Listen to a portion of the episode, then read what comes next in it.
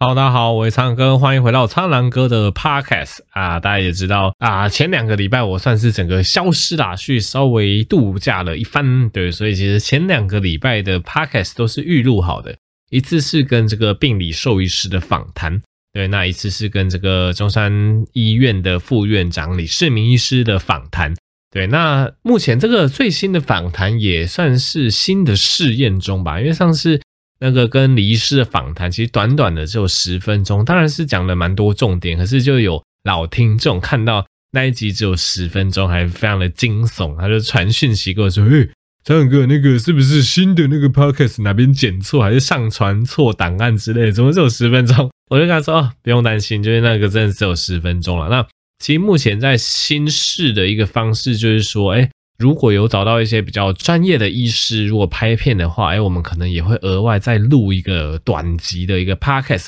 可能会之后会再比这个十分钟再长一点点，我可能预计会抓个十五到二十分钟，那以后就会变成，哎，其实我 YouTube 频道的影片跟你们现在听到的 podcast 它会是相辅相成。我觉得这两者的受众的偏好还是不太一样的，因为 YouTube 影片大家也知道现在竞争性太多，每天上传的影片可能。几千万部之类，还是几亿部，所以基本上你的那个影片啊，内容如果是一开始那个没有吸引到人的话，哎，常常观众很快就会离开，所以以后走的路线就会变成，哎，影片可能就会比用一些比较有趣的一些 case 啊，一些医学案例的 case，那一些有趣的迷思破解来切入那个访谈影片的这个重点，这样子让大家尽可能可以啊看完影片，对，因为大家也知道，你看影片会需要比较多的专注力。那 podcast 的话，我知道大家其实蛮多 podcast 都在通勤的时候，或者是在可能运动健身的时候听，所以多一些些可能知识没有那么密集的内容，大家比较可以接受。对，所以以后在跟这些医师做一些合作拍片的过程中，也可能就会跟他们一起再录个 podcast。那影片就会以比较有趣的一些案例分享啊，或者是就是一些比较有趣的迷思破解为主。那 podcast 就会再聊一些更细部的东西。对，可能说。比如说整个捐精的流程，整个捐卵的流程，或者整个手术的流程，对，可能就会聊更细部一点的东西。我会尽量把这两边的呃不要说太重复，所以这样子大家如果对同一个知识有兴趣，你去看影片或你来看 podcast，哎，其实都会有所收获哈。所以这个跟大家闲聊一下。那有在关注频道的大家，应该也会发现，所以其实。近期的这个影片，哎，似乎是有越来越精致化的趋势哦，哎，对，大家有看到说，哎，有人发现说，哎，好像有变帅，自己说的，因为其实整个穿着是有被设计过的。那再来是整个摄影棚，哎，其实好像也长得不太一样了。那里面一些梗啊，里面一些后置好像都更为进步了。那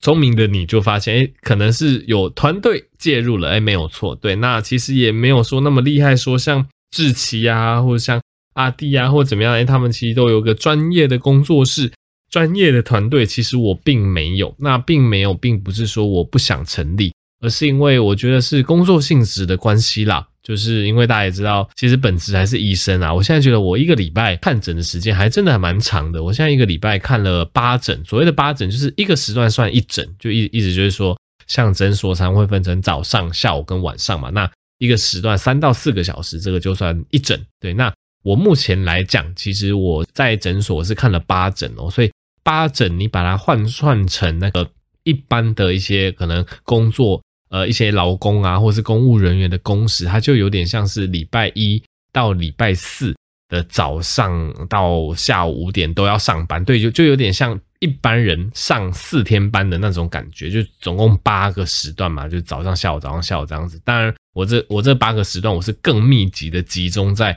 礼拜天、礼拜一跟礼拜三这样子，所以像我礼拜一跟礼拜三是看整天的诊，回家真的是很累。对，所以其实我看诊时间算蛮长的。那你说，呃，在这种我们换算起来，礼拜一到礼拜四都还是正常工时的状况下，我去创立一个团队，去带领这个团队，然后去完成所有的厂商接洽、企划、脚本、拍摄、后制、剪辑。老实说，我评估之后。真的很困难啦，因为你也知道，如果你真的要呃全职去创一个团队去拍摄这些东西的话，你尽量你还是要舍身取义，不是舍身取义，就是你还是要奉献你自己大概能百分之七八十的精力在这边，这样子我觉得整个团队才是可以有起色。那像我这样子，简单来说，我可能如果晚上我可能还是要工作，然后还怎么样，我可能一个礼拜我变成只有一两天的时间可以花在团队的上，就是可能这些整顿还是怎么样，反正我自己觉得太困难了，所以我后来选择的方式，我还是去找了一个其实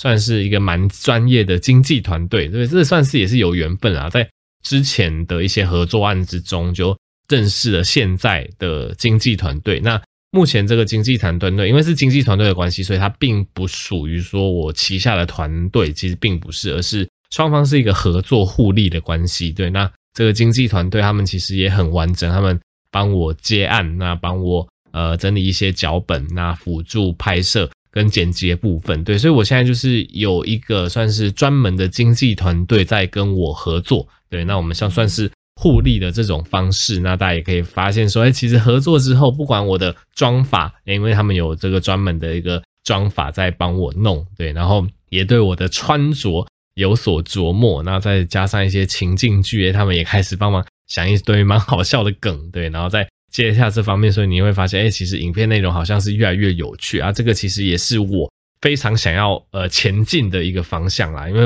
我觉得我这个频道。最大的目标就是希望可以把医学讲得有趣，这一直以来都是我这个频道的目标。跟我合作的那个经纪团队，他们其实也呃也有自己的一个频道，他们也跟我一样有这样子的理念，所以我们算是有点一拍即合。那当然合作还不久，合作才刚过可能呃一个多月吧，所以其实很多事情双方都还在磨合。但其实，在现阶段来讲，你就会发现，其实拍出来的成品真的是有越来越精致。对啊，大家如果对影片还有影片的一些细节有更多的建议，也都欢迎提供给我吼。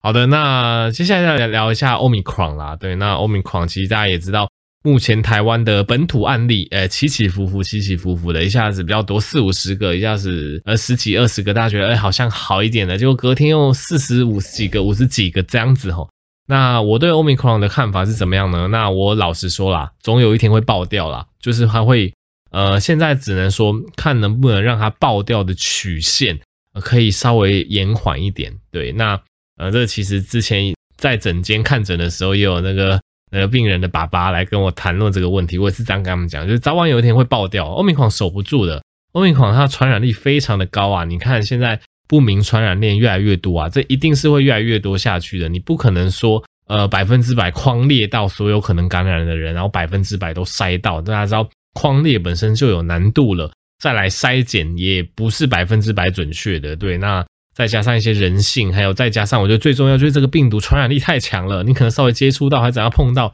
就被感染了。在这种状况下，真的是很难百分之百去守住哦。所以，Omicron 之后在台湾一定会变成一个主流病毒株，而且一定会非常快速的扩散。那到底这个速度我们可以把它压抑到什么程度？我觉得这个还是我们可以努力的点。对，因为怎么讲？简单来说，我们不能让医疗瘫痪，因为我们今天假设我们，当然我们现在知道很多人都鼓吹说我们要跟病毒共存嘛，的确，跟病毒共存是现在全世界的趋势来讲，没错。你去看美国，你去看欧洲，对，你如果有在听古埃，古埃也分享他在欧洲的状况，其实呃，欧米狂感染一大堆人，对，死了一堆人，诶，他们日常生活还是照过嘛，餐厅照吃，而且娱乐照做，呃，聚餐照聚，但他们早就不把这个当一回事了。最后，人类必须要跟这个病毒共存，没有错，对。但是你还是要去担心说，台湾的医疗量能还是有限的，对。大家也知道说，台湾的医院、台湾的基层诊所在健保制度的影响下，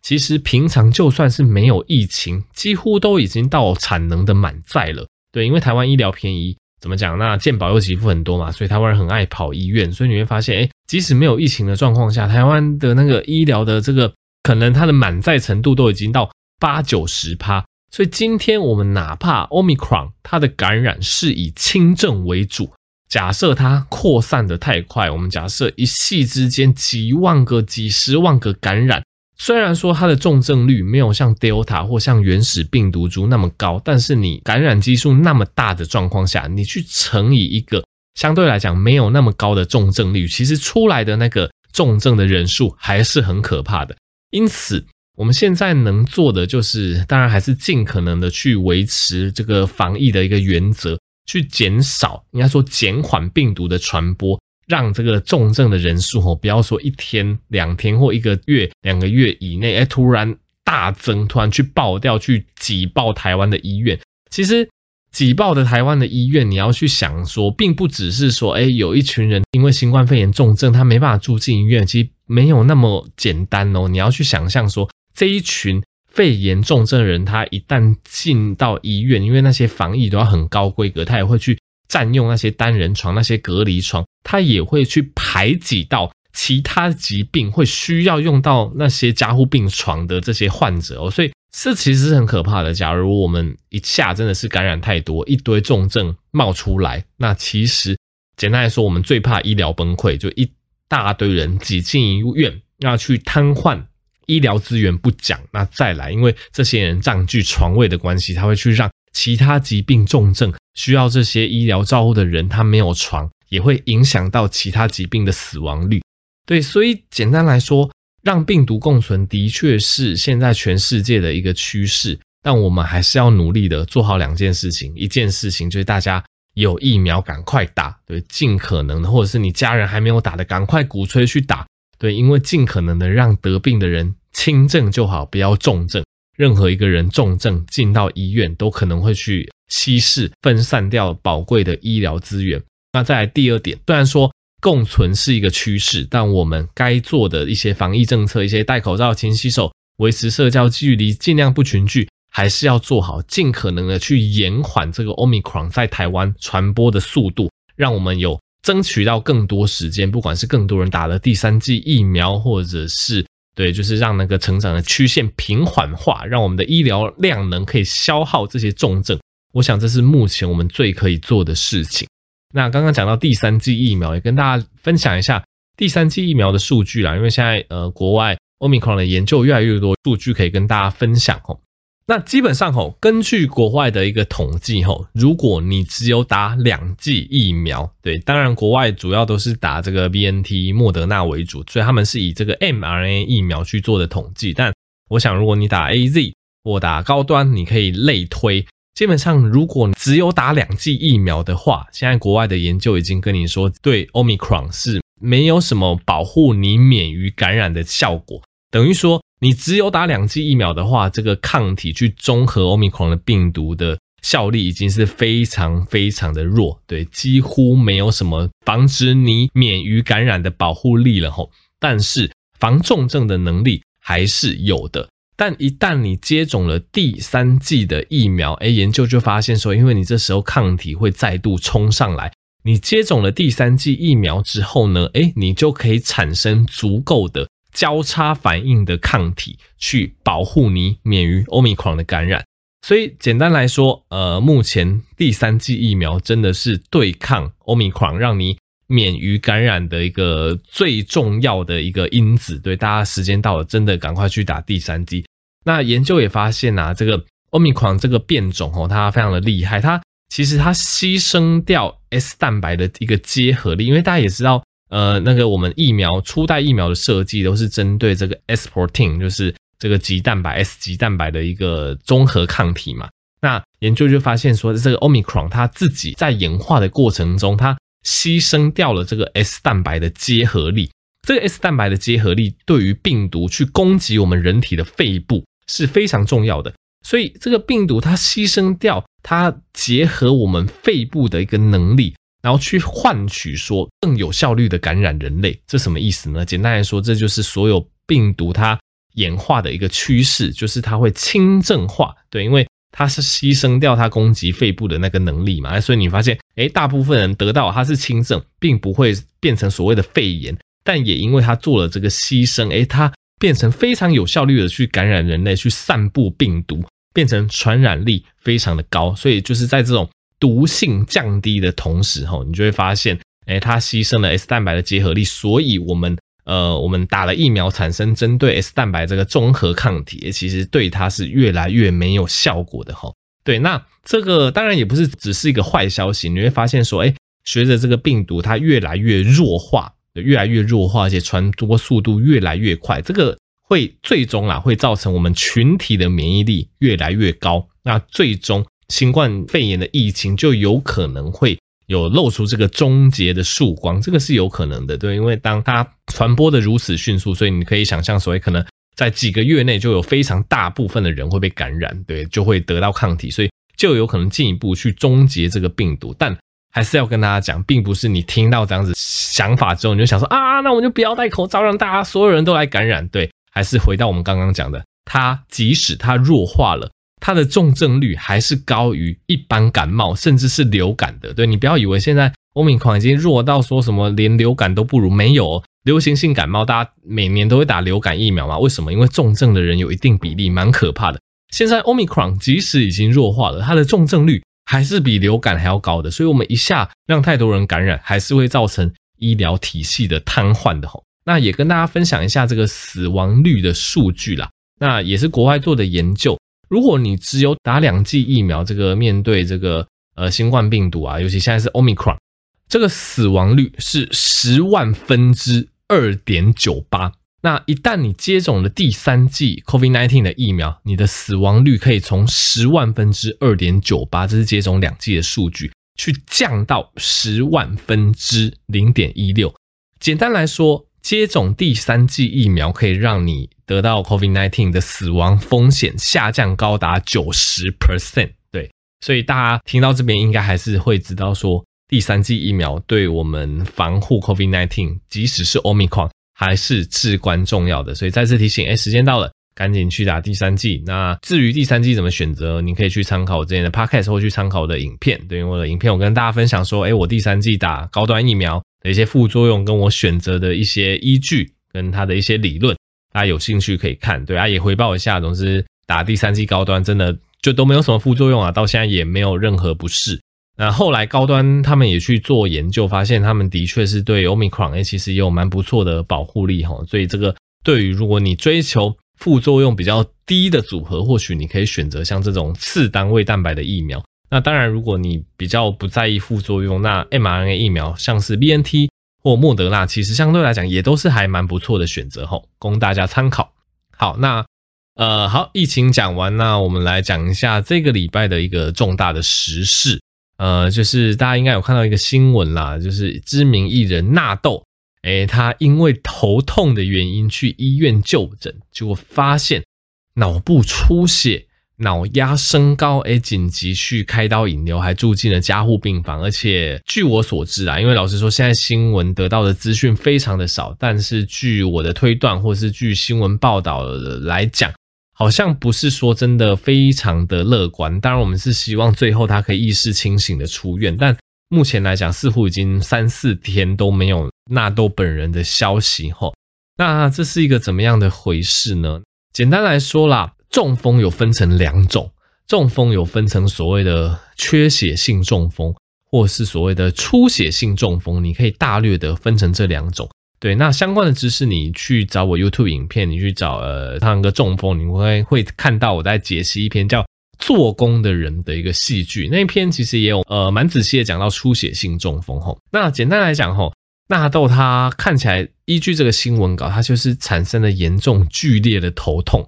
那就医之后，哎，发现头部里面出血了。对，那这个。状况吼，通常跟几个原因有关啦，有可能是本身有一个高血压，因为大家也知道高血压容易会呃脑血管容易会会会爆掉嘛，会出血，所以通常这种状况就是呃有可能会有一个高血压，那再加上我们脑中其实血管动脉错综复杂，有时候会有一些动脉瘤的产生，或者是所谓的动静脉畸形，那这些动脉瘤或动静脉畸形，它相对来讲都是一个血管的脆弱点。所以，如果你有一些血压比较高，或可能当时情绪激动，造成你血压比较瞬间上升的一个状况的话，都有可能会造成这种动静脉畸形的地方，或者是动脉瘤的地方，它就破掉了。那破掉了之后，应该又是动脉嘛，其实就会造成呃比较大范围或者是大幅度的一个脑出血。那之前的集数也跟大家讲过哈，其实我们脑部虽然说有很坚硬的脑壳，对，你现在敲敲你的大脑。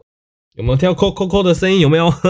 虽然说你有很坚硬的这个脑壳保护住你的大脑，但这个脑壳啊，其实有好有坏。好处当然是它是可以去防外力的撞击嘛，但是它坏处就是，哎，其实你大脑是在一个密闭的组织，它被这个头颅骨给包围住，所以一旦你脑中开始出血，它里面的压力是得不到释放的，对，因为它外面被你的头颅骨给包覆住了嘛。所以当你脑中开始出血、出血、出血到一定量的时候，它就会开始造成你脑部里面的压力上升。为什么脑压上升？我们要赶紧去做引流，去把一些脑部里面的一些水分或血液排掉。为什么这那么重要？因为你不要忘记吼，这个脑部的压力如果太高的话，它会高到会去压扁你的动脉哦，会去压扁你的血管，所以你的脑部的血液就进不去了。对，这是很可怕的。反正它的机转就是脑部出血，那因为脑部又是个密闭空间，造成脑部的压力太高。